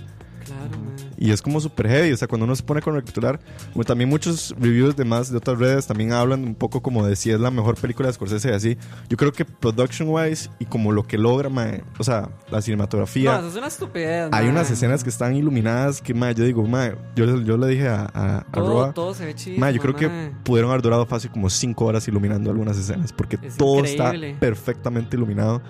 Lo que mucho se habló, los efectos especiales, no sé qué les parecieron a ustedes, el de-aging y esto de que se Ah, no, ven eso como se ve jóvenes. súper bien. Se ve bien. Demasiado bien. Sí, no Yo se ve estaba tan. Yo estaba un ¿eh? poco como, como un poco como, ¿Por quién sabe cómo se No, va a ver. pues, no, Pero la verdad se notó, o sea, Sí, Robert De Niro se ve joven. bien, claro. Y las transiciones son de golpe, incluso. Son así como Robert De Niro y después se ve joven, de pichazo. Y uno como, wow, qué putas. Sí. No, Mm. eso está súper bien. Y el diseño de producción es chidísimo, mae, porque, digamos, recrear todo y ambientar toda la época, eso también está súper Sí. bien, mae, súper bien hecho. Sí, 100%. Madre, si tuviera que destacar algunas cosas, a ver cuáles cosas destacarían ustedes, yo les voy a decir las mías. La primera, madre, yo estoy seguro y creo que es de las mejores actuaciones que le he visto a Al Pacino. Y yo creo que podría llevarse el Oscar a No, Supporting se Actor. lo robó, mae. O sea- ahí, el que, ahí el que se robó la vara fue Al Pacino. Al Pacino mae. cerró al show en esta película. Porque Sí. lamentablemente Robert De Niro es Robert De Niro en la película. Es y como es que muy... tampoco el como- papel, y es que el papel no le ayuda mucho Sí, porque, porque el le- mae es súper tranqui, es No, como, no, y- no tiene ajá. como algo destacable. de hasta la los vara. mismos maes en la película se lo dicen, mae, eh, ¿cómo se llama él? Él se llama Frank. Frank, Ajá, Frank. Ajá. Frank Sheeran. A Frank Ajá, Frank Sheeran. Sheeran, Le dice Ed como, Sheeran. Frank, mae, yo nunca sé qué emoción me está transmitiendo Sí, usted. sí, es que el mae como Es como si lo hubieran hecho así al molde del personaje de Robert Sí, De Niro, porque Robert De Niro mae. nunca tiene emociones. Sí. Entonces, por eso yo siento que Al Pacino llega y se roba el show y mae, se vuelve el mejor personaje de la película. Por mucho. El de Joe Pesci es muy bueno, pero mae, Al Pacino es espectacular. Yo iba a destacar el de Joe Pesci porque, Eh, también Joe es bueno Pesci, Joe Pesci. este... de- uno acostumbra a ver a Joe Pesci como man, el más violento, el más... Exacto. El más que siempre está insultando y en Mae, esta peli es... es muy pacífico, el más es muy carismático.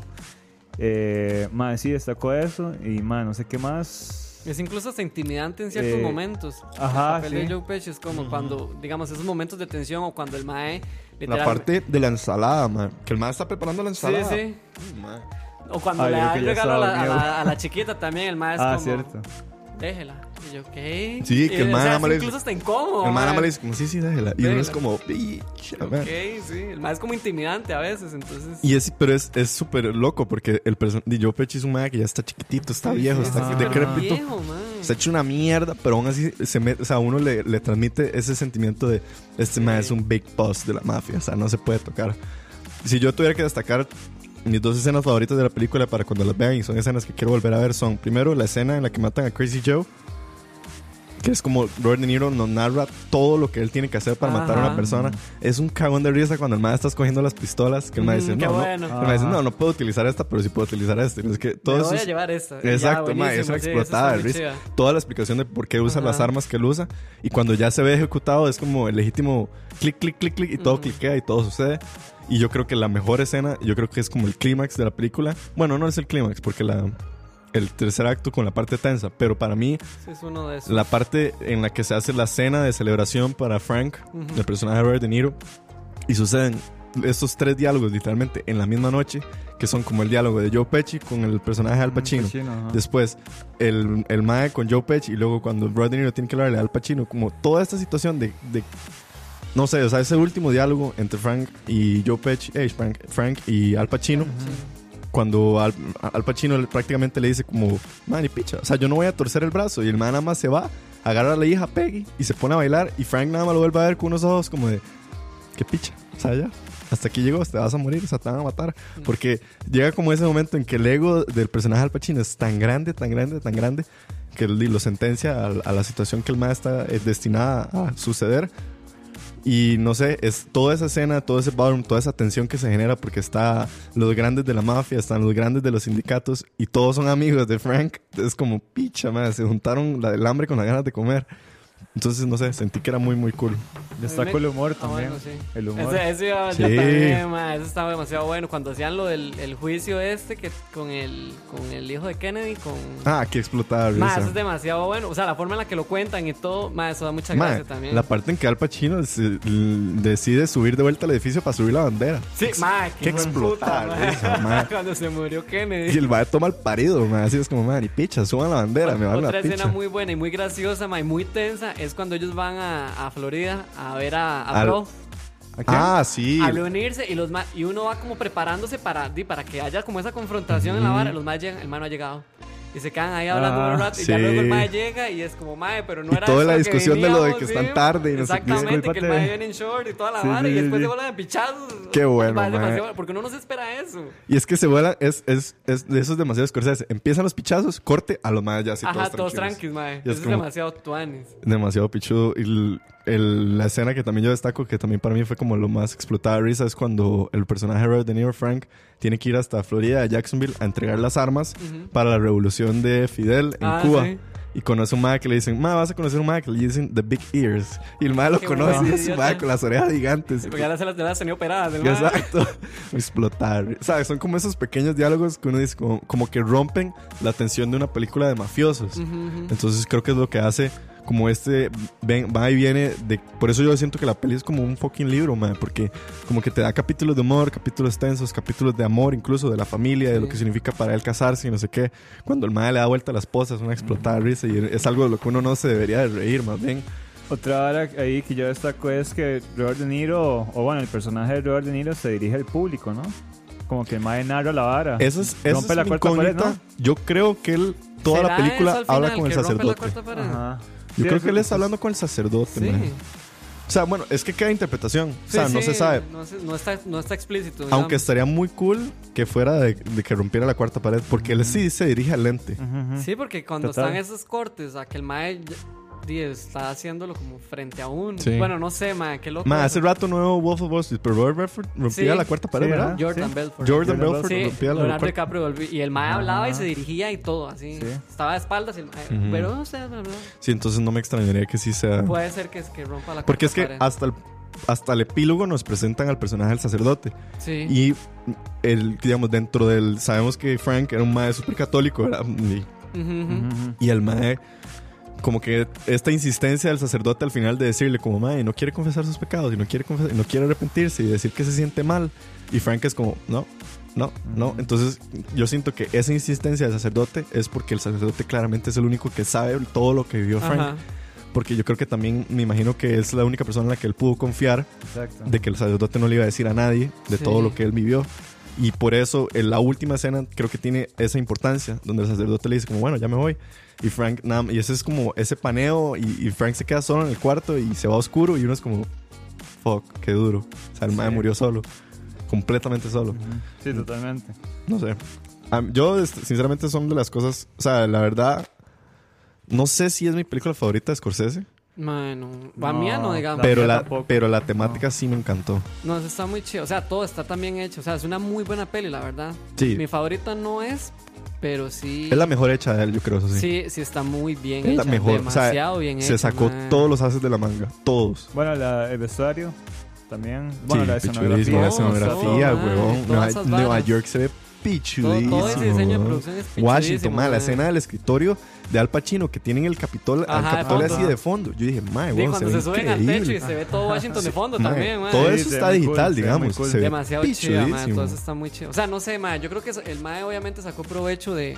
De la plata Netflix. Por supuesto, mae. El mae se tenía que volver loco. Y lo Sí. hizo bien. ¿Sabe que es una lástima, mae? Que esta peli es de ir a verla al cine, mae. Es ¿Usted, Sí, cree que, ¿Usted cree que que Netflix no se disfrute? Es que está en la choza, mae. Parándola. No, yo estoy de Y todo el también. mundo aburriéndose así, porque eso va a pasar, madre, me las corto, es como Roma, va a, va a ser lo mismo, eso es lo único huevado que yo estoy de esto, o sea, digamos, de, de que este tipo de películas vayan dirigidas al streaming, madre, que ya la gente no las va a disfrutar igual, porque digamos, una peli como Roma, mucha gente se aburrió y se durmió, di, básicamente por, por lo Sí. mismo, Robert. porque uno está choza, weón. Sí. Esa vara hay que ir a verlo al cine. En el cine lo mantiene a uno aquí un poco más pellizcado. Tal vez a Kevin no ayer. Porque no era la hora correcta, no era el día correcto. Pero, ma, este tipo de pelis siento que son de las que hay que ir a ver. Ma, así. pero yo sí estuve tenso. O sea, yo sí No, tuve yo momentos también. en los que yo dije, picha, ma, Yo qué putas. O sea, hay momentos en los que uno. Y eso es algo que yo quiero, como. eh, O sea, es muy lamentable eso, como dice Dani. O sea, de, de si verdaderamente se sabe poder disfrutar en el streaming y así. Ya, pero- sé. Creo que sí es como chuzo destacar y. Digamos, no es por hacer una comparación, pero con toda esta situación que sucedió con lo de Scorsese y las películas de Marvel, creo que es muy válido decir de cómo un personaje que se construye en un tres horas y media puede llegar a ser más impactante para uno que un personaje que se construyó a lo largo de 10 a 5 películas. ¿Entiende? ¿Cómo, cómo, cómo fue la hora? O sea, pongo- se lo pongo así. Ojo todos, ¿verdad? Oigan. Un personaje que se construyó a lo largo de 10 películas, por así decirlo. No voy a decir quién, pero bueno. Ok, Iron Man. Un personaje que se construye a lo largo de casi 10 películas. Yo creo que tiene más valor emocional el personaje que se construyó en 3 horas y media. Como lo es el Qué personaje de Robert lindo, De Niro. Ah, qué lindo. Eh, Amiguito. No sé, o sea, de, tal vez es, es, es sumamente snob de mi parte, pues, claramente, porque yo también no soy como muy, muy fan de, pero obviamente también estamos metiendo la cuchara en dos cosas completamente. Estamos metiendo la cuchara en dos cosas diferentes. Una cosa son las películas de superhéroes y una cosa son las ¿Y, películas y de por qué? O sea, porque tiene Pero- más... Porque tiene más Yo lo que fuerza. digo, no, yo lo que digo es Ajá. que hay que destacar lo chuzo que es el valor de poder construir personajes en tres horas y media que te provoquen esas emociones. O sea, no es lo Es mismo. más con- difícil. Es claro, Ajá, weón. Es más muchísimo difícil. más difícil. Si, No, si a vos te dicen, en 10 años haces lo que te da la si gana. usted le dicen construya un personaje en 10 años, es más fácil Sí, que construya un personaje en 3 horas. Construya un personaje en 3 horas que se vuelva interesante y que usted le duele al final y que usted le transmita emociones y todo eso. Es mucho más complejo. O sea, es algo más, más difícil de lograr. Lo que digo, claramente, o sea, superhéroes versus películas O de sea, Marvel ahí no le se está, pueden ahí le está dando la razón a usted a Scorsese. A Scorsese, por todo lo que ha ajá. dicho, digamos. Exacto. No, yo estoy de acuerdo, No, man. no, obviamente, Yo tiene todo el sentido del Yo mundo. sí le doy la razón a Scorsese, mae. O sea, es que unas son, unas, otra, una cosa son películas de entretenimiento y otra cosa son películas de este tipo. De que sean montañas rusas de emociones, de que el cine se trata de eso, de las emociones y disfrutarlo y cagarse de risa, es lo, lo más válido de decir, claro, 100%. Pero no sé, a mi punto de vista, yo creo que. Y es que Yo- sabe que es otra vara que usted vaya construyendo personajes que, por, por poner un ejemplo, de, de 10 años, que usted le va metiendo varas que tal vez no tengan sentido. No sé. O que usted le vaya metiendo varas, entonces es, es más fácil. Sí, ya se vuelven muy...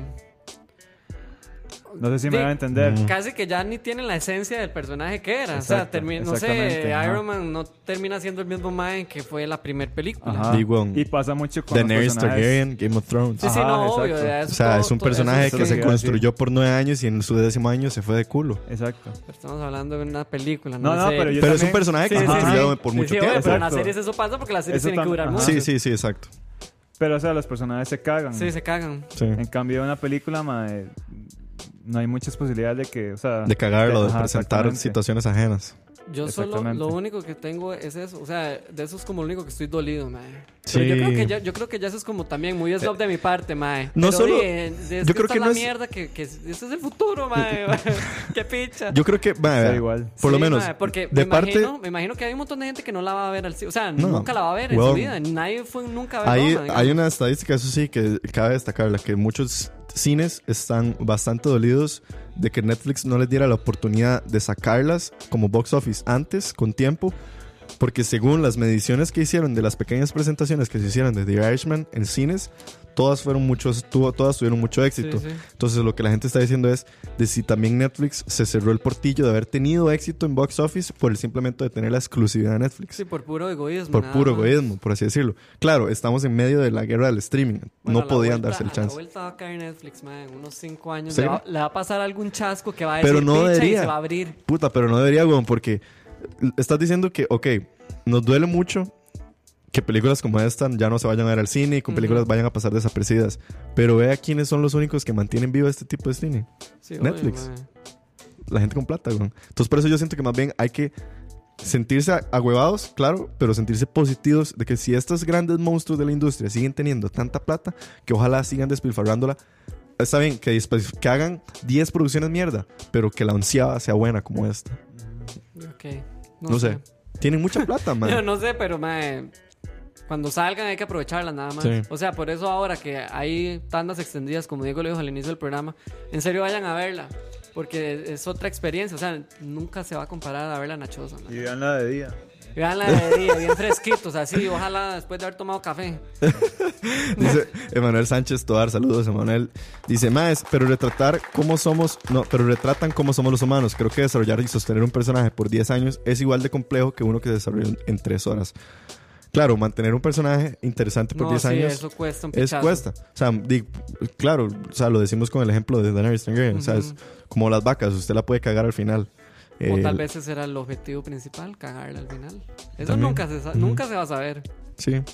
No, y un personaje como, como Tony Stark, como el personaje de Iron Man en toda la saga de, Porque de la Marvel. también. No, no, Ah, yo- bueno. no, no, tiene un final sumamente, yo creo que para los fans de las películas de superhéroes todos tuvimos como, a pesar de que el mae muere, todo el mundo tiene un pequeño como satisfacción, ¿no? O sea, como the end of an era, Sí, ya, ya, se ya acabó, era se acabó esta era y no sé qué y todo lo demás.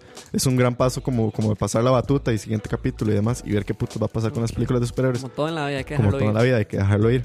Pero sí, yo creo que, no sé, si yo pusiera, los, los, pus- los pusiera a competir. Puta, no sé. A mí me parece más complejo construir un personaje en tres horas y media. Pero sostener uno en 10 años también es difícil. Tiene razón, Emanuel. Entonces. Pero es más difícil Entonces. construir uno en tres horas. Sí, No, por- por- por muchísimo Sí, más difícil.